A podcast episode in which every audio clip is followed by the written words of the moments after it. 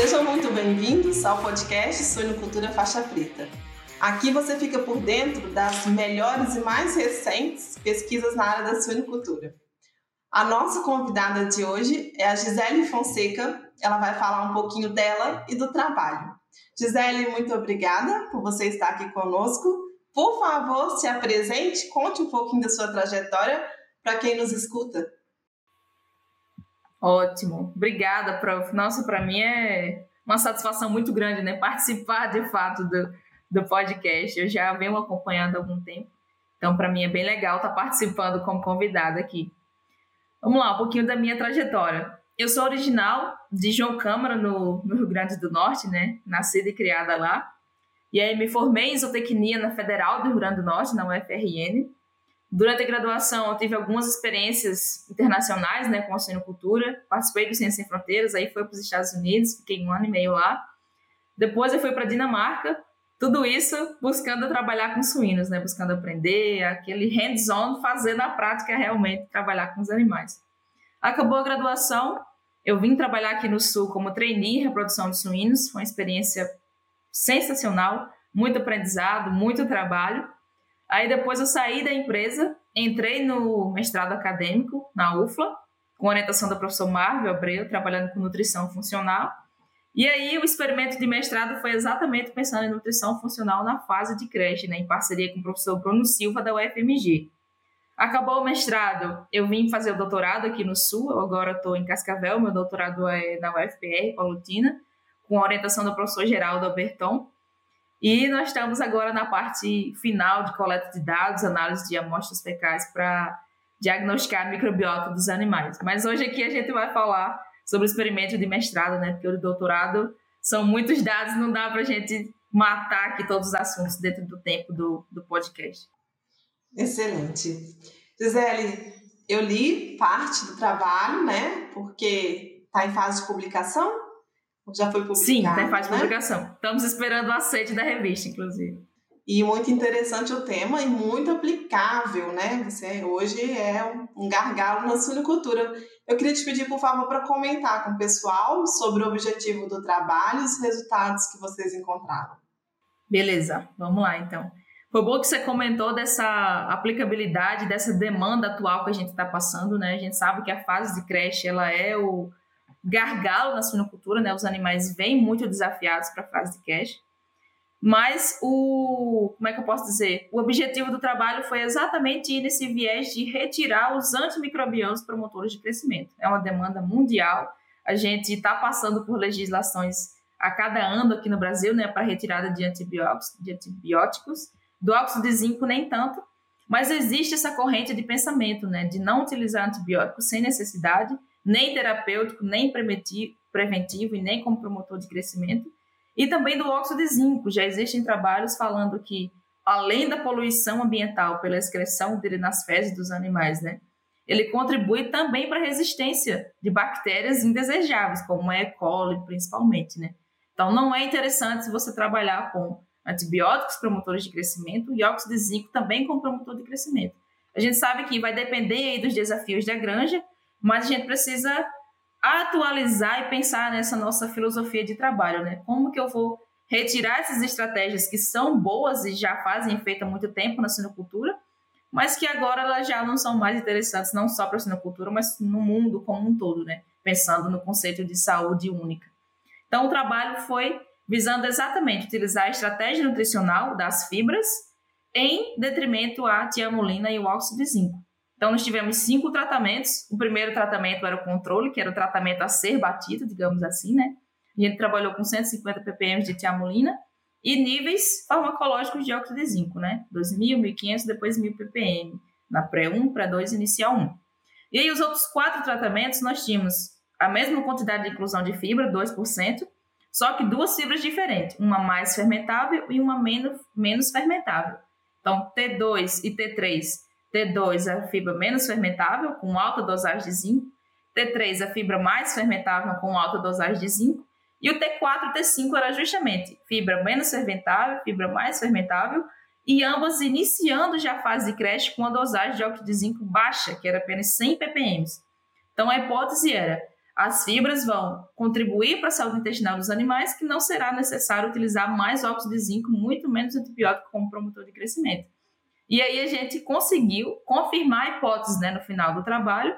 O tratamento que ficou igual ao T1, que era o tratamento a ser batido, né, tinha dois promotores de crescimento, tiamulina e óxido foi justamente o T5, que tinha uma fibra mais fermentável, que a gente chama que ela é mais eubiótica, né, ela tinha tanto lignina quanto celulose, mas mais celulose que lignina, ou seja, uma fibra mais fermentável, mais produção de ácidos graxos voláteis, contribuindo para a energia do animal e função de barreira intestinal também. Nós utilizamos um marcador intestinal chamado galactose, que ele não tem interação nos enterócitos, nada ali no intestino dos animais, então ele consegue dizer para a gente se no início da fase de creche os animais estão com permeabilidade intestinal comprometida, né? Utilizando as fibras, então, nas dietas, no final da fase de creche, eu vou ter essa permeabilidade é, restabelecida, né? na verdade, a função de barreira restabelecida, e nós conseguimos comprovar isso com esse teste de absorção de açúcar, né? que foi chamado no trabalho, que a galactose é um monossacarídeo. Então, nesse T5, esse foi o primeiro achado que a gente confirmou a hipótese, né? As fibras, sim, são benéficas para a manutenção da saúde intestinal dos animais. E aí, a segunda coisa foi que os animais tiveram o mesmo desempenho, estatisticamente falando, né, do T5 e do T1. Eles ficaram iguais estatisticamente. Então, isso confirmou mais uma vez a nossa hipótese. O único resultado assim que a gente ficou mais atento foi do consumo de ração diário. Eu também pensei antes de começar o trabalho, né? Vai incluir fibra, vai mudar no consumo de ração. E a gente viu isso acontecendo no trabalho por causa da saciedade, da composição das fibras, da fermentabilidade. Então, o único parâmetro que foi estatisticamente afetado em todas as fases de creche foi o consumo diário de ração. E como que a gente justificou isso no trabalho, né? Inclusão das fibras, mesmo que baixa 2%, não, são só, não é só a composição da fibra em si, mas sim ajudando na cinética de digestibilidade de todos os ingredientes da dieta. Então, os animais ficavam saciados por mais tempo. Então, isso contribuiu aí para essa influência no consumo de ração. Assim como é, o óxido de zinco, que ele também tem um sabor amargo. Então, nas dietas do T2, do T3, né, que tem inclusão de óxido de zinco mais alta, foram onde os animais consumiram menos ração. Eles tinham fibra, né, e mais óxido de zinco incluído, incluso na, nas dietas. Então, esse, esse parâmetro de consumo de ração foi influenciado. Mas a gente não viu essa questão de influência positiva ou negativa no desempenho, né? Somente o T5 foi capaz de ter essa, esse mesmo desempenho equiparado com, com o tratamento 1, né? Sendo aí as fibras, então, essa principalmente biótica, sendo uma boa estratégia nutricional para ser utilizada na fase de creche. Entendi. Então, alterou um pouco o consumo, mas o desempenho mesmo no final, né, não houve alteração. Então, pensando em produção, e deixa eu te fazer uma pergunta, não sei se você tem esse dado ou se você pode compartilhar esse dado, é sobre custo. É, a inclusão dessa fibra onera o custo para o produtor ou fica, né, fica assim, sustentável, custo-benefício? Fala um pouquinho para a gente sobre isso, Gisele, por favor. Sim, é uma, é uma. Essa questão a gente teve até uma reunião que a gente foi discutir com isso, né? O professor Bruno, o pessoal da empresa e os produtores que fazem essa aquisição, né? A empresa é uma empresa austríaca, ela não tem sede no Brasil, o, as fibras são apenas distribu, distribuídas aqui no nosso país, né? Mas o custo é um custo-benefício que se paga, ele vale totalmente a pena. A inclusão é muito baixa, apenas 2%. Os produtos eles são livres de micotoxina, todos os níveis de garantia certificados, né? A empresa tem certificados internacionais de produção. Então, depende de quanto esse produtor vai comprar, de quantas fêmeas ele vai ter, vai precisar de bater essa ração, essa inclusão de fibra, né?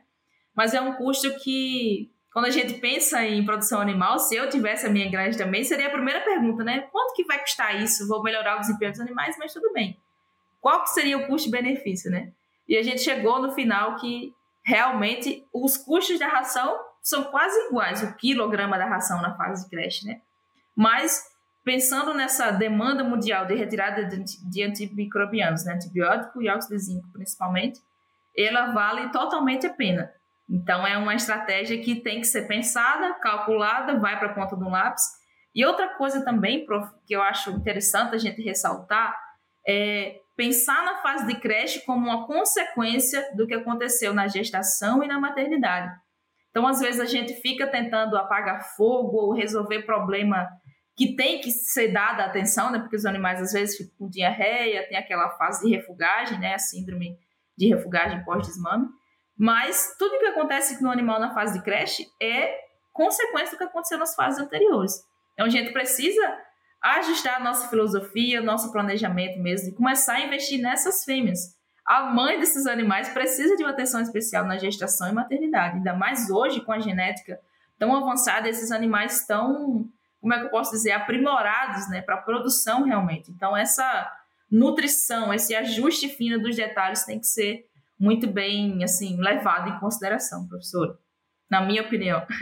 Sim, e vou completar, né, que além do que a influência do que eles passaram, né, da mãe, da maternidade, é totalmente correlacionado com, com o que vem à frente, as outras fases, né? Então, uma saúde intestinal na creche reflete no tempo, né, para ser abatido, né, mais rápido ele chega ao peso de abate e por aí vai. Então, realmente olhar com carinho para toda a cadeia e nos pontos críticos, né? Que esse trabalho ele vai então é encontro, né? Encontro a isso. Gisele, excelente trabalho, né? A gente pensa aí para trazer é, soluções reais e atuais hoje para a suinocultura. Parabéns a você e ao grupo de pesquisa. Muito obrigada, né, por você contribuir com a informação, trazer a informação para quem nos, nos escuta. E aí, pessoal, é o seguinte: não deixem de nos seguir aqui para você ficar sempre por dentro de todas essas pesquisas inovadoras e atuais na suinocultura. Então, nos segue aqui para você não ficar de fora. E espero então poder encontrá-los numa próxima oportunidade. Nós estamos sempre procurando as melhores e mais recentes pesquisas na área da suinocultura para compartilhar aqui no podcast. Se você quer compartilhar o seu trabalho, é muito fácil. É só você mandar um e-mail para suinoculturafaixapreta.com. Te espero aqui.